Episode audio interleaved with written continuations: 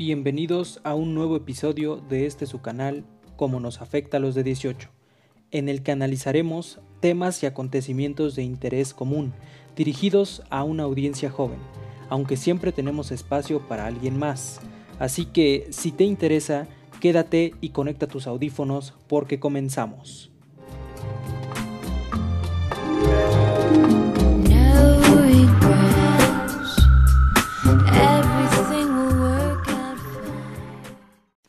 Buenos días, tardes o noches, dependiendo de la hora en la que nos estén escuchando. El día de hoy les vengo a traer las partes más importantes y el análisis de la primera audiencia del caso Lozoya, de la primera audiencia que se le hizo a Lozoya Austin aquí en México y también de la segunda. Quería traerles tal cual la redacción eh, de su transcripción oficial como lo hice con la primera, pero me parece menester exponerles mejor lo más importante porque pues puedo leerles todo y al final hacer un resumen o un análisis, pero creo que es más provechoso hacer los dos en un solo podcast, así aprovechamos perfectamente el tiempo y aprovechamos otro episodio para un tema nuevo que ya lo tengo preparado pero eso será tema de la siguiente semana. Así que entramos en materia y este es el análisis de la primera audiencia de Emilio Lozoya Austin aquí en México. A las 9.35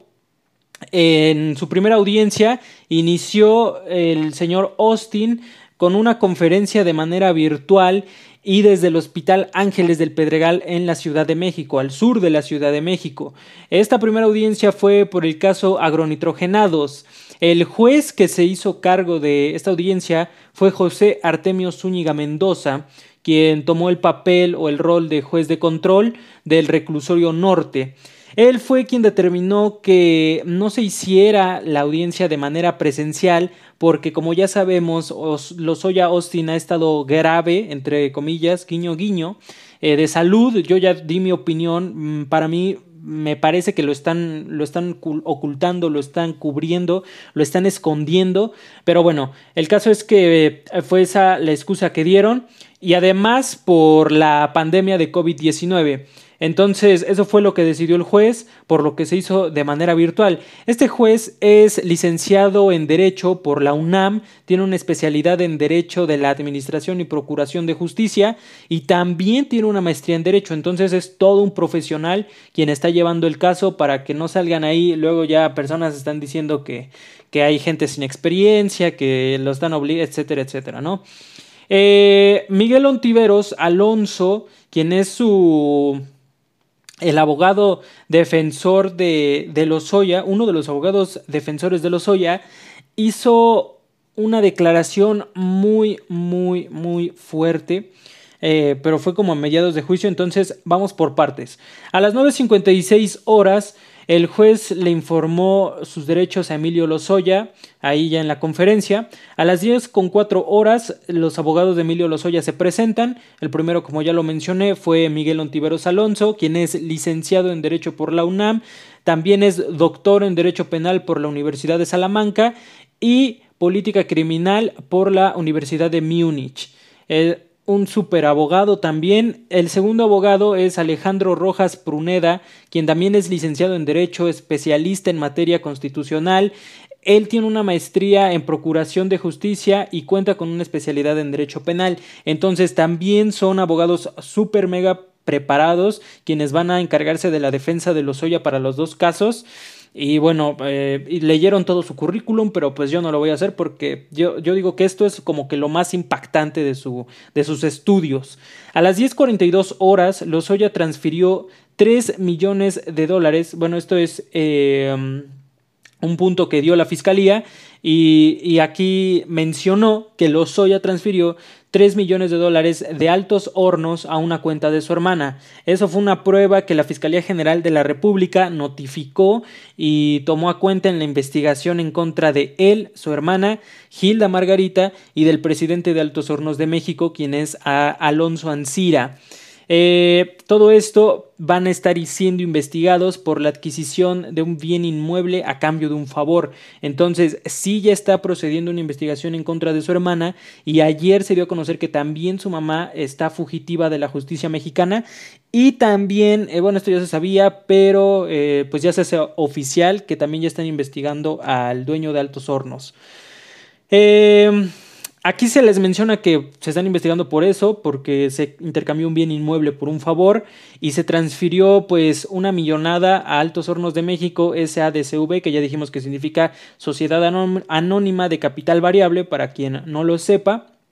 Eh, y pues la principal afectada fue su hermana. Eh, obviamente, por implícito queda que sí es cómplice, no creo que ella no supiera de estas acciones, de estas transacciones que se hicieron, entonces es por eso que la están buscando, no nada más por ser su hermana, porque ya también salió gente a decirme que por qué la están buscando, que por qué, qué son ese tipo de represalias por parte del gobierno, del presidente, que el presidente no tiene nada que ver, pero bueno, es por eso, por esta transacción que se hizo a su cuenta, se le está investigando y esa fue como que la primera prueba contundente que, mencionó la Fiscalía General de la República. A las 11.19 horas, Lozoya menciona, no soy responsable ni culpable de los delitos que se me imputan. Eso eh, es ok. Está, se está pegando el criterio de presunción de inocencia, no se está declarando culpable, como ya lo había dicho en el podcast anterior, pero, eh, pues aquí que nos menciona que él no es ni el responsable ni el culpable de los delitos y que lo va a comprobar, pues vamos a ver cómo lo hace, porque ya está muy atorado. A las 11.35 horas, la Fiscalía General de la República solicita vinculación a proceso contra Lozoya por el caso agronitrogenados, en el delito de operaciones con recursos de procedencia ilícita, en los que destacan los denunciantes pues ya también, como lo vimos en el podcast anterior, se sumaron otros organismos que aún no sabíamos si iban a estar, no sabíamos si iban a proceder y pues ya se confirmó que pues presentaron denuncias la firma legal de Pemex y la Unidad de Inteligencia Financiera, así como la Secretaría de Hacienda y Crédito Público. A las 11.51 horas acusó eh, el exdirector de Pemex acusó frente al juez José Artemio Zúñiga que fue sistemáticamente intimidado, presionado e instrumentalizado y expuso que denunciará y señalará esto es demasiado importante porque dijo que iba a denunciar y a señalar a los autores de estos hechos y volvió a reiterar su compromiso de colaborar con las autoridades del Estado mexicano. Entonces, seguimos viendo que se sigue apegando al criterio de oportunidad, que ya lo veremos más adelante, ya explicamos qué es esto del criterio de oportunidad, creo que está en el episodio 3. Eh, y bueno, sigue eh, con el pie firme para dar las pruebas y para comprobar quiénes, eh, pues quiénes fueron los que según él lo intimidaron y lo presionaron y lo instrumentalizaron, ¿no? Era de esperarse, ya se está haciendo la víctima, pero lo único bueno que vamos a sacar de esto es que aquí está mencionando, sigue mencionando, que sí va a dar a conocer a los verdaderos responsables. A las 4.20 horas, la defensa de Emilio Lozoya anunció que ya se acercaron a la Fiscalía General de la República para pedir el criterio de oportunidad. Eh, los abogados de Lozoya en ese momento mencionaron que él va a denunciar los hechos cometidos y que va a señalar específicamente a las personas responsables y los cargos que ocupaban. Entonces, esto lo, lo dijeron porque obviamente para el criterio de oportunidad, rápidamente recordamos, le piden que delate o que haga del conocimiento de la Suprema Corte delitos mayores que los que a él se le imputan. Entonces, por eso fue, eh, ya conforme estaba avanzando la audiencia, ya fue cuando la defensa dijo, eh, antes de que sigamos prosiga, eh, antes de que sigamos con esta audiencia, queremos decirle, señor juez, que pues estamos haciendo un trato con la fiscalía, que es eso básicamente, que si Lozoya dice el nombre y cargos que ocupaban en ese momento estos exfuncionarios y funcionarios, porque ya sabemos que todavía están laborando algunos que están manchados por estos casos, este, pues que nos brinden el criterio de oportunidad en el que lo mínimo podría ser que le redujeran la condena y el premio máximo, que yo supongo que es al que aspira Lozoya y su defensa, es el de quedar libre. Entonces es por eso que lo dicen a mitad. eh, porque ya son la, bueno, lo dijeron a las 4.20, la, la, la conferencia empezó a las 9, entonces sí ya había progresado la primera audiencia y es por eso que deciden decirlo aquí antes de que prosiga pues la conferencia, la videollamada.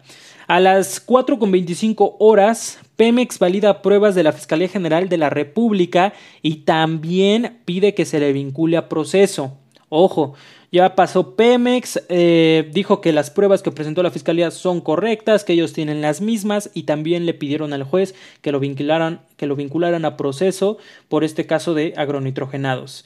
Y cito aquí algo muy importante que dijo el representante legal de Pemex, mencionó. A la fecha no presenta panorama de recuperación. El daño aún no termina porque Pemex sigue afrontando la deuda conforme se vayan materializando los vencimientos de deuda por la compra de agronitrogenados. Eso expresó, cierro la cita, eso expresó el abogado representante de Pemex en este caso.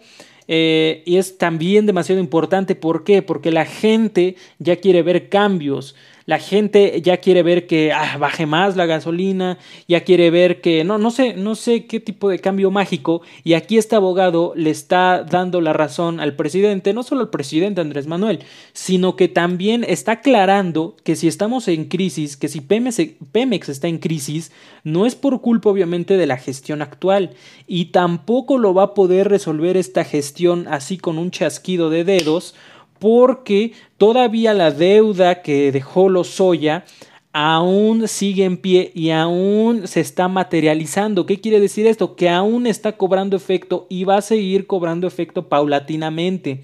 Fue una deuda increíble por la compra de agronitrogenados, acá lo menciona el abogado, y pues, o sea, no es un abogado fiscal, no es un abogado que iba en representación del presidente, no es un abogado que iba en representación de quien ustedes quieran, es un abogado que iba en representación de Pemex y lo que dijo obviamente es por algo, o sea, si lo dijo no es porque vaya a ayudar a, a limpiar la imagen del presidente, a limpiar la imagen de la gestión, si lo dijo es porque es cierto y porque es necesario tomarlo en cuenta para que se le vincule a proceso a Lozoya y posteriormente se vea, se decida si sí podría salir en libertad.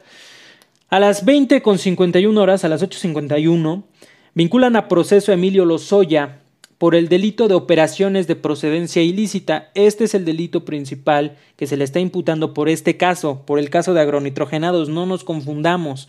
Se le están imputando dos casos por ahora, que es el de la compra de la planta de agronitrogenados y el de Odebrecht, pero ese se trató en la segunda audiencia que veremos posteriormente. Eh, a las 8.51 el juez lo vincula a proceso. La Fiscalía General de la República solicitó que tomaran medidas cautelares para el detenido como por ejemplo seguir con vigilancia de la policía ministerial. Yo no sabía que solamente la policía, no es por menospreciar, pero pues es un testigo con una relevancia increíble, o sea, yo pensé que lo estaba, o a lo mejor y sí, pero no lo están mencionando. Eh, yo pensé que lo iba a proteger ya mínimo la Guardia Nacional. Pero aquí dice eh, pues que pedían que los policías ministeriales eh, siguieran con su, con su protección eh, ahí en el hospital. Pero bueno, por lo menos algo es algo, la fiscalía sabe el, peso de este testigo, entonces por eso es que le pide al juez que le sigan poniendo policías ministeriales para resguardarlo, obviamente no solo para salvaguardar su vida, sino también pues para evitar que se vaya a escapar, que yo como ya dije lo veo imposible, pero bueno, también pidieron la colocación de un localizador electrónico Ojo, colocación que por alguna razón no sale acá, bueno, no salía en la transcripción, pero investigué posteriormente y este artefacto, porque también la gente se empezó a quejar eh, que cómo le están dando dinero, por qué le da, etcétera, eh, pues la va a pagar Lozoya, este dispositivo lo va a pagar Lozoya, es como una tobillera, pero este es un brazalete, lo va a tener en la mano y pues va a tener su localización, va a resguardar que no se mueva de del rango de, metros, de kilómetros que tenga, o sea, que no se escape, pues. Eh, pero es lo importante, que lo va a pagar Lozoya, porque también, incluso en la mañanera, creo que le dijeron al presidente que por qué le estaba dando accesibilidad, etcétera. Entonces, bueno, este localizador electrónico lo pagará el imputado y también se le pidió que hiciera entrega de su pasaporte y visa para que no pudiera salir del país. La dependencia no solicitó la prisión preventiva contra Emilio Lozoya. Sinceramente, no sé por qué. Me imagino que es porque ya está cooperando. Y yo creo que es lo primero que les pidió Lozoya. No me metan a la cárcel. No me metan a la cárcel y les suelto algunos nombres. O, o ya les doy indicios de que sí voy a cooperar o no sé. También me parece que es porque lo pueden tener más vigilado en el hospital que en la cárcel. O sea, la cárcel ya ahorita y menos con peces gordos como los soya representan una medida de resguardo, una medida de encarcelamiento, válgame la redundancia. Este, entonces, pues me parece una medida muy acertada el no meterlo a prisión y tenerlo en, en el hospital por ahora. Ya veremos posteriormente qué es lo que viene para los soya en el segundo. Pero bueno, el juez le determinó, lo determinó vinculado a proceso. Ya les mencioné por el delito previsto en el artículo 400 bis del Código Penal Federal en su redacción del año 2012. Esto quiere decir, por lo que ya dije, operaciones con recursos de procedencia ilícita en la modalidad de adquirir un bien inmueble dentro del territorio nacional y ojo, con el conocimiento todavía de que los recursos que estaba utilizando para comprarse su casota procedían de una actividad ilícita, con el propósito de ocultar el origen seguramente o la propiedad de dichos recursos, pues para aparentar que era una actividad legal, que era una actividad lícita, como se le conoce en el mundo del derecho. Y a las 8.53 horas concluyó su audiencia por el caso de agronitrogenados. Pues este fue, para mí estos fueron los puntos más importantes, lo leí, lo releí, eh, y yo digo que esto es menester, el tener que saberlo sobre su primera audiencia que fue sobre nitrogenados, no nos confundamos, y ahora pasamos a los highlights de la segunda audiencia que fue por el caso Odebrecht, que es un caso muy distinto, este está peor. En este caso se le acusan de cosas más fuertes, porque por agronitrogenados, eh, pues ya vimos que según el artículo 400 bis del Código Penal Federal, eh, se le acusa por comprar un bien con, con dinero ilícito, aún sabiendo que provenía de un medio ilegal. Es por eso que se le está acusando en agronitrogenados.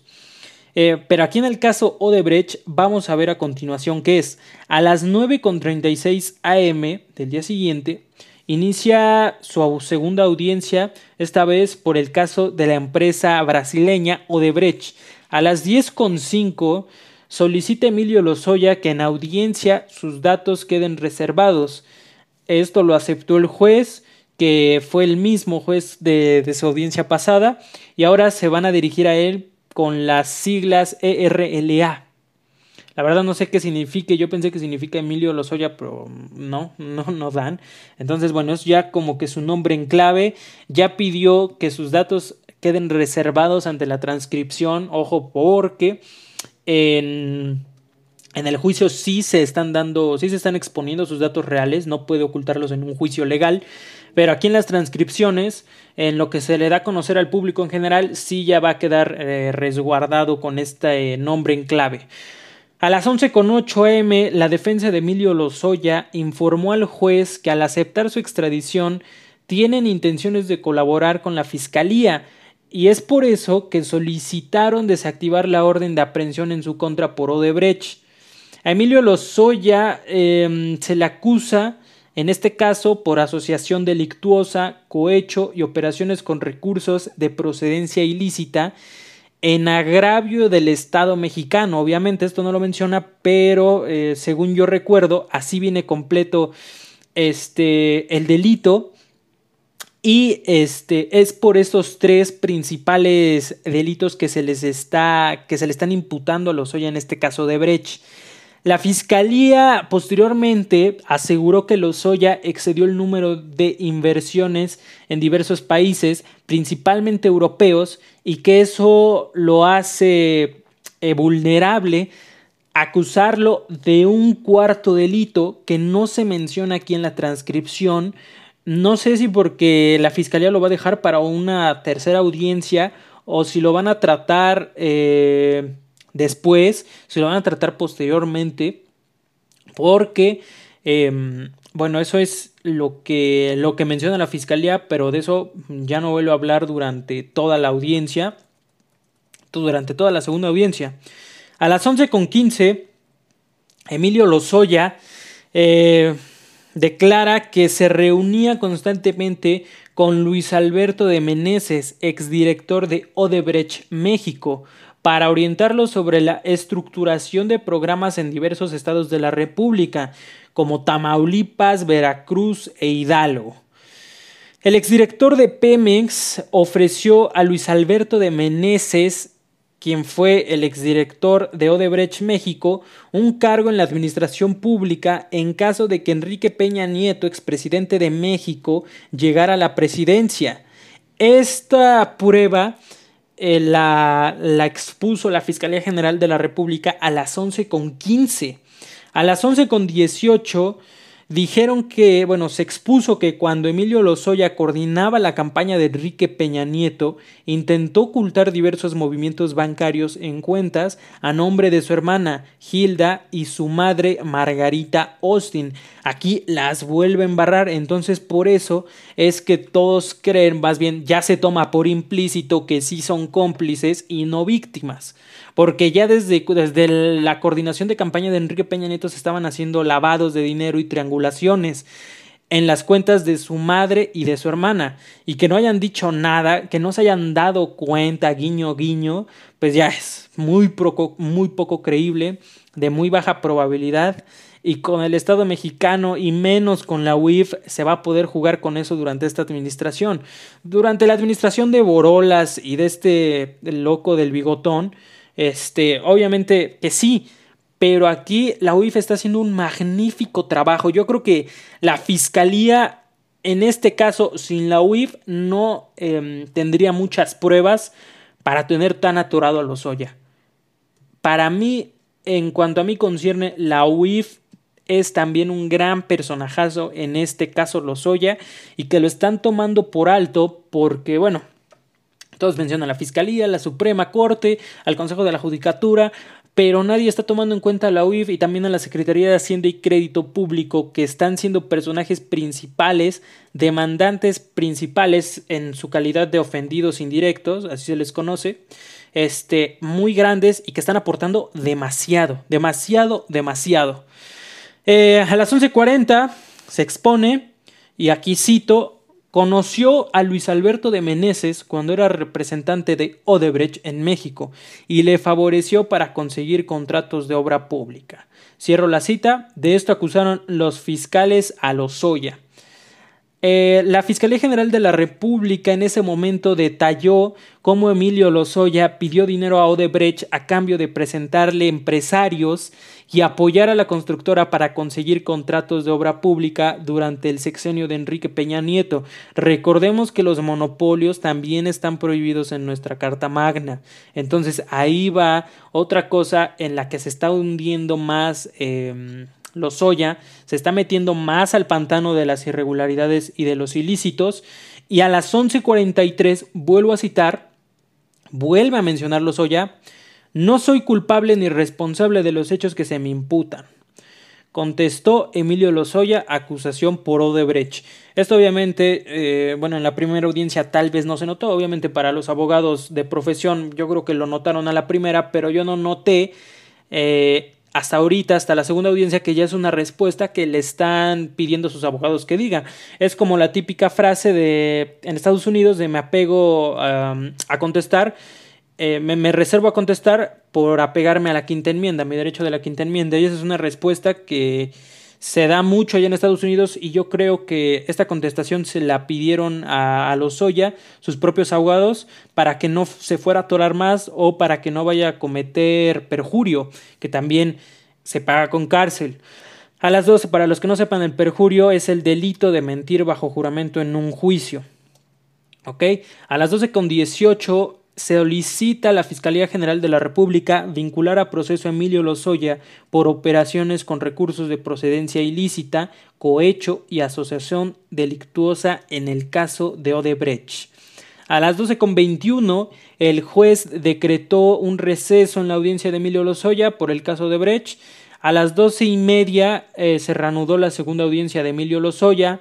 A la una con diez, la Fiscalía General de la República informó que Odebrecht obtuvo un beneficio de 39 millones de dólares con las obras que recibió en México a través de sobornos pactados con Lozoya. Un ¿cómo podríamos decirle? Un granito más de arena al saquito que se llama Emilio Lozoya, que se va a ir hundiendo y hundiendo y hundiendo y hundiendo. Con cada vez que habla la fiscalía, con cada vez que habla un fiscal, ese costalito se va hundiendo cada vez más. Y bueno, lo perfecto es que adentro de ese costalito hay nombres importantes, entre ellos Enrique Peña Nieto, Luis Videgaray, Felipe Calderón, Ricardo Ricky Riquín Canallín y últimamente he estado viendo que también muchos noticieros, muchos periódicos están mencionando el nombre de este candidato que es un genio, lamentablemente que usa su cerebro para pues para hacer tranzas. Este candidato del PRI, también de las elecciones pasadas, José Antonio Mith. Veo que también ya lo están mencionando mucho, pero habría que esperar. Eh, a la 1.55 pm, Luis Alberto de Meneses informa que Luis Alberto de Meneses, exdirector de Odebrecht México, y Emilio Lozoya diseñaron una infinidad de planes irregulares. De esto los acusó la fiscalía, mencionó que hicieron una infinidad, así textualmente, infinidad de planes irregulares. Entonces, imagínense ustedes, en esa infinidad, obviamente no nada más fue el exdirector de Odebrecht y Emilio Lozoya. Ahí van muchísimos más nombres de los que esperamos. Y cito a la Fiscalía General. En varias ocasiones, ERLA, que para los que ya se les olvidó, este ya es el nuevo nombre en clave de Lozoya, Agradeció a Luis de Meneses y a sus colaboradores el apoyo brindado por Odebrecht a la campaña de Enrique Peña Nieto. Acusación fatal. Acusación grave, obviamente la Fiscalía no puede mentir en ninguna de sus pruebas, no puede inventar ninguna de sus pruebas, por lo que esto es 100% real. A las 2.48, Emilio Lozoya es que, como ya tengo el resumen, pero bueno, se menciona que Emilio Lozoya violó los códigos de ética de los servidores públicos de Pemex porque no actuó con probidad ni confidencialidad. Otra acusación de la fiscalía. A los 2.50 se menciona que el exdirector de Pemex eh, le solicitó al juez de control definir ese mismo día de su segunda audiencia su situación jurídica por el caso Odebrecht, o sea, pidió que ya ese mismo día le dijeran eh, si su, situación, si iba a estar acusado y de qué cargos se le acusan. A las 3.2 el juez decreta un receso de dos horas para resolver su situación jurídica. Hasta las 18.36 horas se reanudó la audiencia. Como sabemos, en este tipo de casos se toman un grande receso pues para definir bien de qué se le va a acusar. Y obviamente, como ya no es la fiscalía contra la defensa, sino que ya es el Estado y el pueblo mexicano contra el corrupto de Lozoya, pues obviamente que debe haber colaboración entre el juez y los, y los fiscales. Entonces, por eso es que se toma tanto tiempo el juez en, porque sí, sí es un buen de tiempo, en resolver su situación jurídica. Y a las 21 horas con 39 minutos, a las 9 con 39, el juez eh, da los argumentos de la Fiscalía General de la República contra Emilio, Lozoya y aún y, menciona, expone que aún no está listo para dictaminar su resolución. A las 9.51 el juez por fin vinculó a proceso a Emilio Lozoya por el caso Odebrecht y se le imputan una asociación delictuosa, cohecho y lavado de dinero. Estos tres son mucho más graves de los que, del que se le imputó en su primera audiencia. Por eso les digo que este caso es mucho más delicado. El juez, una vez que vinculó a proceso a Emilio Lozoya como autor material de tres delitos cometidos intencionalmente, obviamente, y con los que, y lo cito, puso en peligro a la sociedad y el patrimonio nacional. Por eso ahorita les digo que sí, que si bien el juez debe ser una persona neutra que no está ni con el fiscal ni con la defensa, pero en este caso ya no es fiscales contra defensa, ya es el pueblo mexicano contra el corrupto. Entonces, ojo aquí, menciono, hago hincapié en esto que dice que es el autor material, no es el autor intelectual. Entonces aquí también ya nos están dando pistas de que Lozoya ya habló sobre quién, como ya se hizo la víctima, sobre quién lo obligó, porque ya es, ya es lo que está utilizando, quién lo obligó a hacer estos delitos. A las 10 en punto, la Fiscalía no pide prisión preventiva contra Emilio Lozoya por este caso. Se, se, se, reservó el derecho de haber pedido prisión preventiva, que lo pudo haber hecho, porque desde enero que Morena hizo la reforma de ley para que el lavado, de, bueno, este tipo de ilícitos de malversación ya fueran delito grave, eh, sí se pudo haber eh, impuesto la prisión preventiva, como, como nos los menciona en los artículos 19 y 20 de nuestra constitución política, eh, pero se la reservó.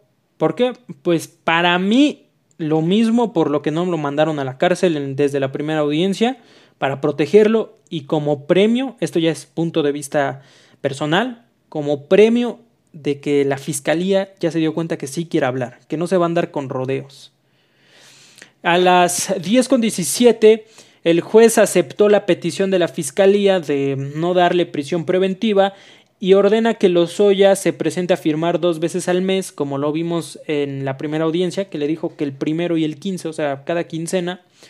Este. Bueno, no, cada quincena no.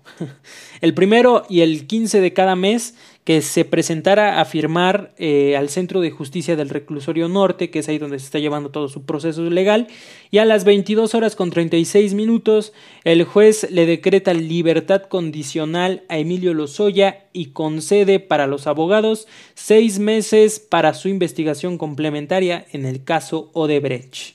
Y así finalizan estas dos audiencias.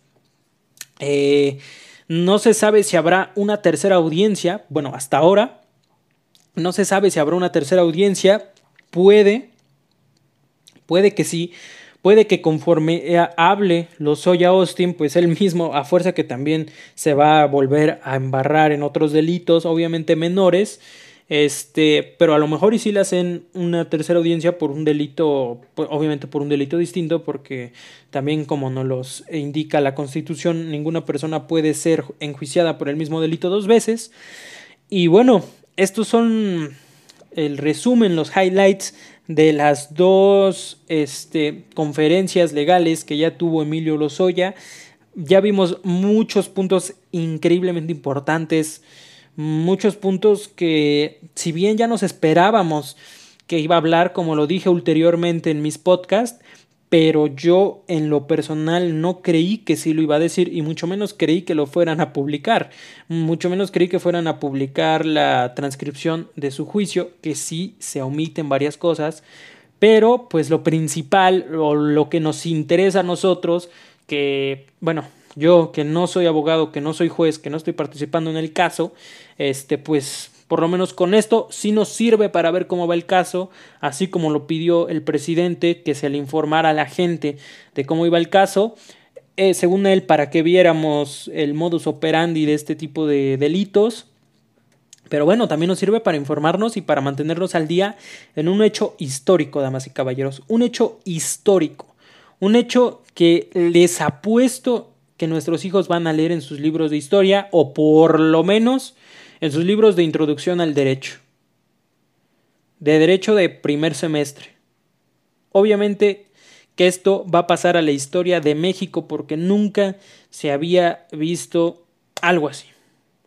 Y ya, para los que no quieran aplaudirle a la gestión del presidente Andrés Manuel López Obrador, por lo menos no sean tan ingratos y sí apláudanle Alejandro, al abogado Alejandro Hertz Manero. Muchas gracias por su atención y nos estaremos viendo hasta la próxima. Gracias por escuchar este podcast. Si te gustó, no olvides compartirlo con tus amigos y seguirme para que no te pierdas ni un episodio. Nos vemos la próxima semana con nuevos temas por discutir.